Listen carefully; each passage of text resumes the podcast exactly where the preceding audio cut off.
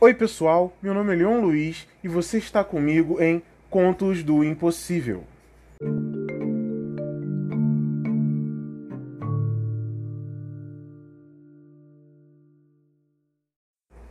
No programa de hoje, nós estaremos trazendo o nosso primeiro conto autoral, chamado O Campo Seco.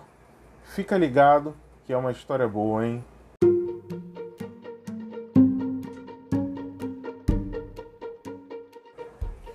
Quantas vezes você já foi se deitar à noite e pensou sobre o fato de poder não acordar no dia seguinte? Que poderia morrer de causas naturais enquanto dormia, um aneurisma, um AVC ou um infarto? Ou que um acidente poderia causar sua morte, como um incêndio, onde a fumaça causaria uma asfixia? Pior que isso, morrer assassinado por alguém que invadiu a sua casa, ou até mesmo por alguém que estava na sua casa e você confiava. Muitas são as possibilidades que a noite traz para os pensamentos mais obscuros e para aflorar os medos mais profundos. E quando você acorda no dia seguinte, era apenas isso: pensamentos e medo. E você levanta para viver mais um dia da sua vida. Eu, particularmente, até os meus 15 anos, nunca tive esse tipo de medo ou pensamento. Cada noite era apenas uma noite, onde eu me preparava para descansar e acordar para mais um dia de estudos e para fazer coisas de adolescentes crentes.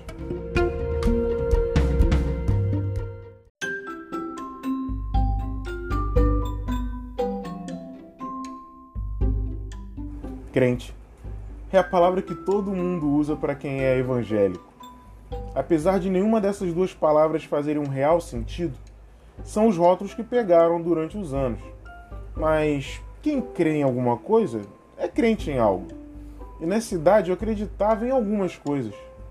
Primeira, que Jesus era meu Salvador e que a morte dele significava algo, mais até mesmo que a ressurreição, visto que a maioria das pessoas só lembra que esse pedaço da história aconteceu quando chega a época de comemorar a Páscoa. Mais um feriado pagão que foi incorporado, mas isso é outro assunto. Segunda, que tudo que eu tinha foi Deus quem me deu, mesmo que eu tivesse me esforçado e trabalhado duro para conseguir, sem méritos para o meu esforço, apenas para Deus, porque, segundo o que eu aprendi, a humildade é isso. Você não pode ser reconhecido ou reconhecer a si mesmo pelos seus bons feitos. Isso é errado. Terceira, que Deus me escutava sempre, mesmo que ele nunca me respondesse, ele sempre me escutava e que, com cartas de tarô, era só eu procurar na Bíblia e então encontraria as respostas. Mais subjetivo que isso, não sei se existe.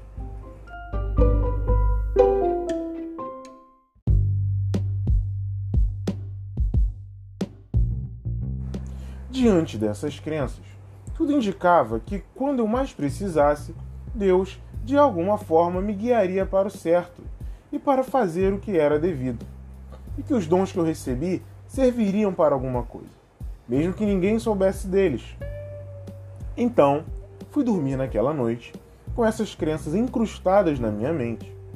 Agradeci a Deus por ele ter me feito conquistar as vitórias daquele dia. Li a Bíblia pedindo orientação para tantos outros assuntos pendentes e acreditei que o sangue de Jesus iria me proteger de todo o mal naquela noite e que nada externo poderia chegar até mim. Até esse dia, eu nunca havia me lembrado de qualquer sonho que eu tivera. Desde que me conheço por gente, até esse dia, toda manhã eu acordava como se houvesse apenas piscado. Então já era manhã. Contudo, assim que fechei os olhos naquela noite, senti como se meu corpo se elevasse sobre a cama, e acima dela havia apenas um teto branco, o qual eu atravessei.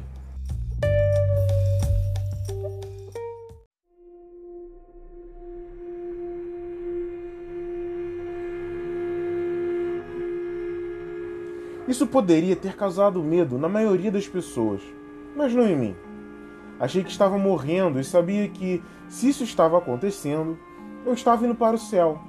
Mas após atravessar o teto, não era bem o que eu imaginei. Olhei para baixo, não vi minha cama nem mesmo um chão. estava flutuando em um vazio branco e com um silêncio tão profundo que parecia que eu estava surdo.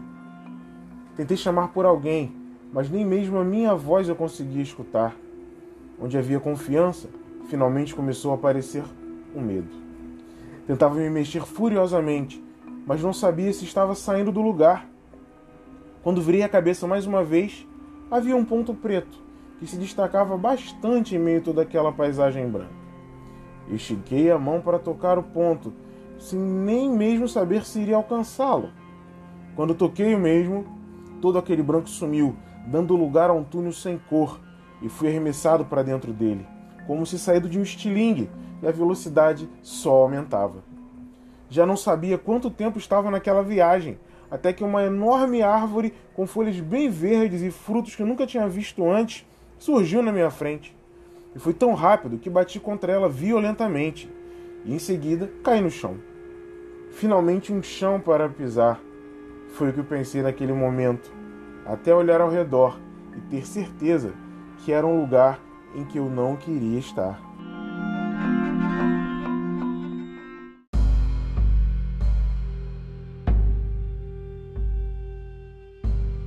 Apesar de haver uma árvore enorme e muito viva ali, tudo mais ao redor parecia estar morto havia muito tempo. Era um campo enorme de palha seca. Quando olhava para o horizonte, via apenas ruínas de prédios enormes, que certamente estavam a muitos quilômetros dali. Mas o pior de tudo era o cheiro. Se a morte tiver um cheiro, certamente era aquele cheiro. O cheiro era tão forte e podre que fazia meus olhos lacrimejarem.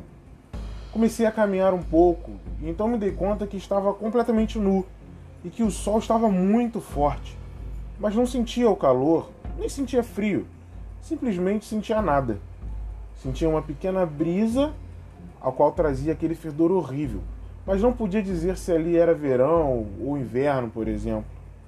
Continuei caminhando para ver se encontrava algo ou alguém, mas nada. Então simplesmente parei e deitei na palha seca.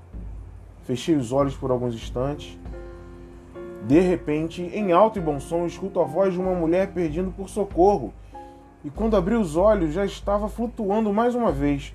E dessa vez fui lançado como um jato voando sobre aquele campo seco, escutando a voz da mulher pedindo por socorro.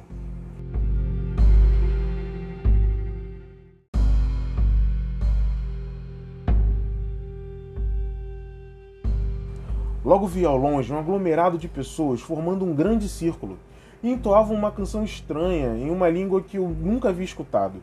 Estavam todos vestidos de branco e vermelho, alguns com tochas nas mãos e outros com facas enormes.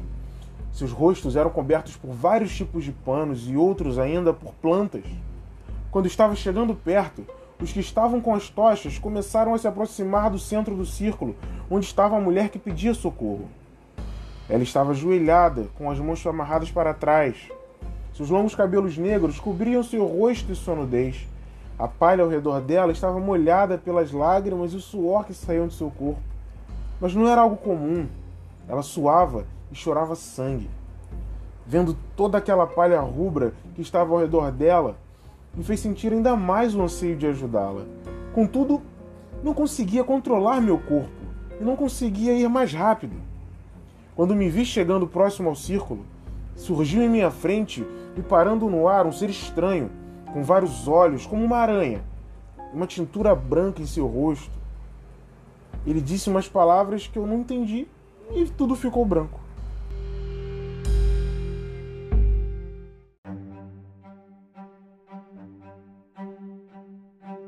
Nesse momento eu sabia que estava acordado e sabia que deveria levantar. Mas eu não conseguia abrir meus olhos como se alguém tapasse eles e não conseguia falar também, como se houvesse duas mãos segurando a minha boca. Meus braços pareciam cruzados no meu peito e era como se uma mão muito forte os segurasse contra mim. Então surgiram duas faces demoníacas naquela escuridão que meus olhos fechados traziam. Um possuía uma pele azulada e uma língua que estava o tempo todo para fora e cheia de erupções, e olhos pequenos que parecia muito improvável que pudessem enxergar. O outro possuía garras enormes e uma pele avermelhada, sem boca, mas com os olhos tão grandes que subiam pela cabeça até saírem chifres que se curvavam para a frente. Senti que o segundo estava se preparando para me ferir com seus chifres, e em seguida o primeiro poderia me tomar para ele. E então eu comecei a clamar a Deus que me salvasse, enquanto eu fazia uma força descomunal para me libertar deles. Como um tiro, eu consegui me sentar na cama, suando e assustado. E do meu lado, Mexendo no guarda-roupas estava o meu irmão, que não havia escutado ou visto qualquer coisa que acontecera comigo, mesmo tendo certeza de que estava acordado. Então levantei e continuei seguindo meu dia, mas pensando no que aconteceu. Se foi real ou apenas um sonho. Se era um sonho, o que ele queria dizer? Mas e se foi real? Mas não podia ser. Deus não me deixaria passar por algo assim sem me fazer entender. Então eu pedi orientação dia após dia. Li as escrituras, orei, mas não havia respostas. Eu só poderia pensar que não era real.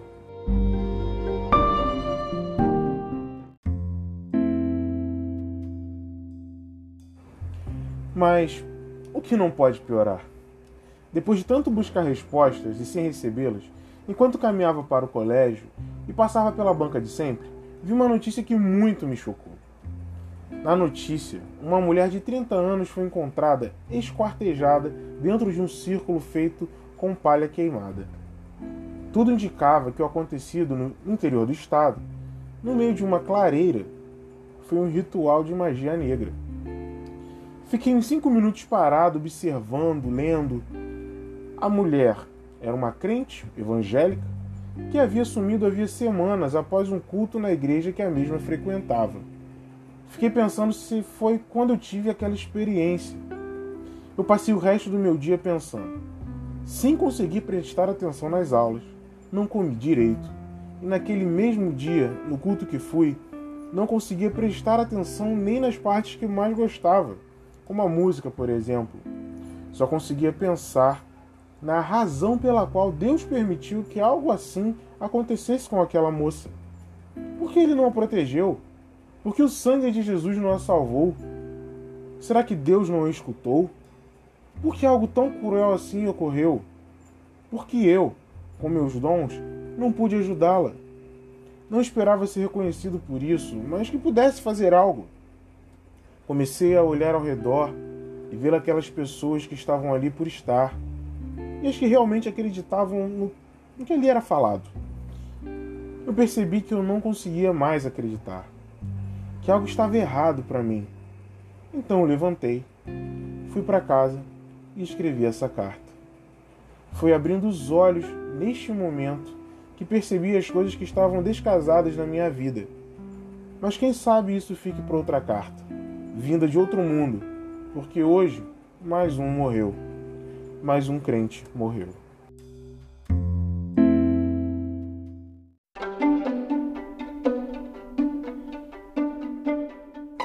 É isso aí, pessoal. Esse foi O Campo Seco, nossa primeira história autoral baseada em uma história real. Espero que vocês gostem. E se vocês gostarem, compartilhem com seus amigos, seus familiares, porque tem muito mais de onde vem essa história aqui. Curta a gente lá nas redes sociais, no Instagram. Procure pela gente no Spotify, Castbox. Você consegue encontrar a gente no Anchor também, tá? E no Watchpad você consegue já ver o primeiro capítulo do livro Contos do Impossível que conta essa história. Ela está toda transcrita lá, tá bom? Valeu, gente. Mais uma boa semana e até a próxima quarta-feira com mais uma história de contos do impossível.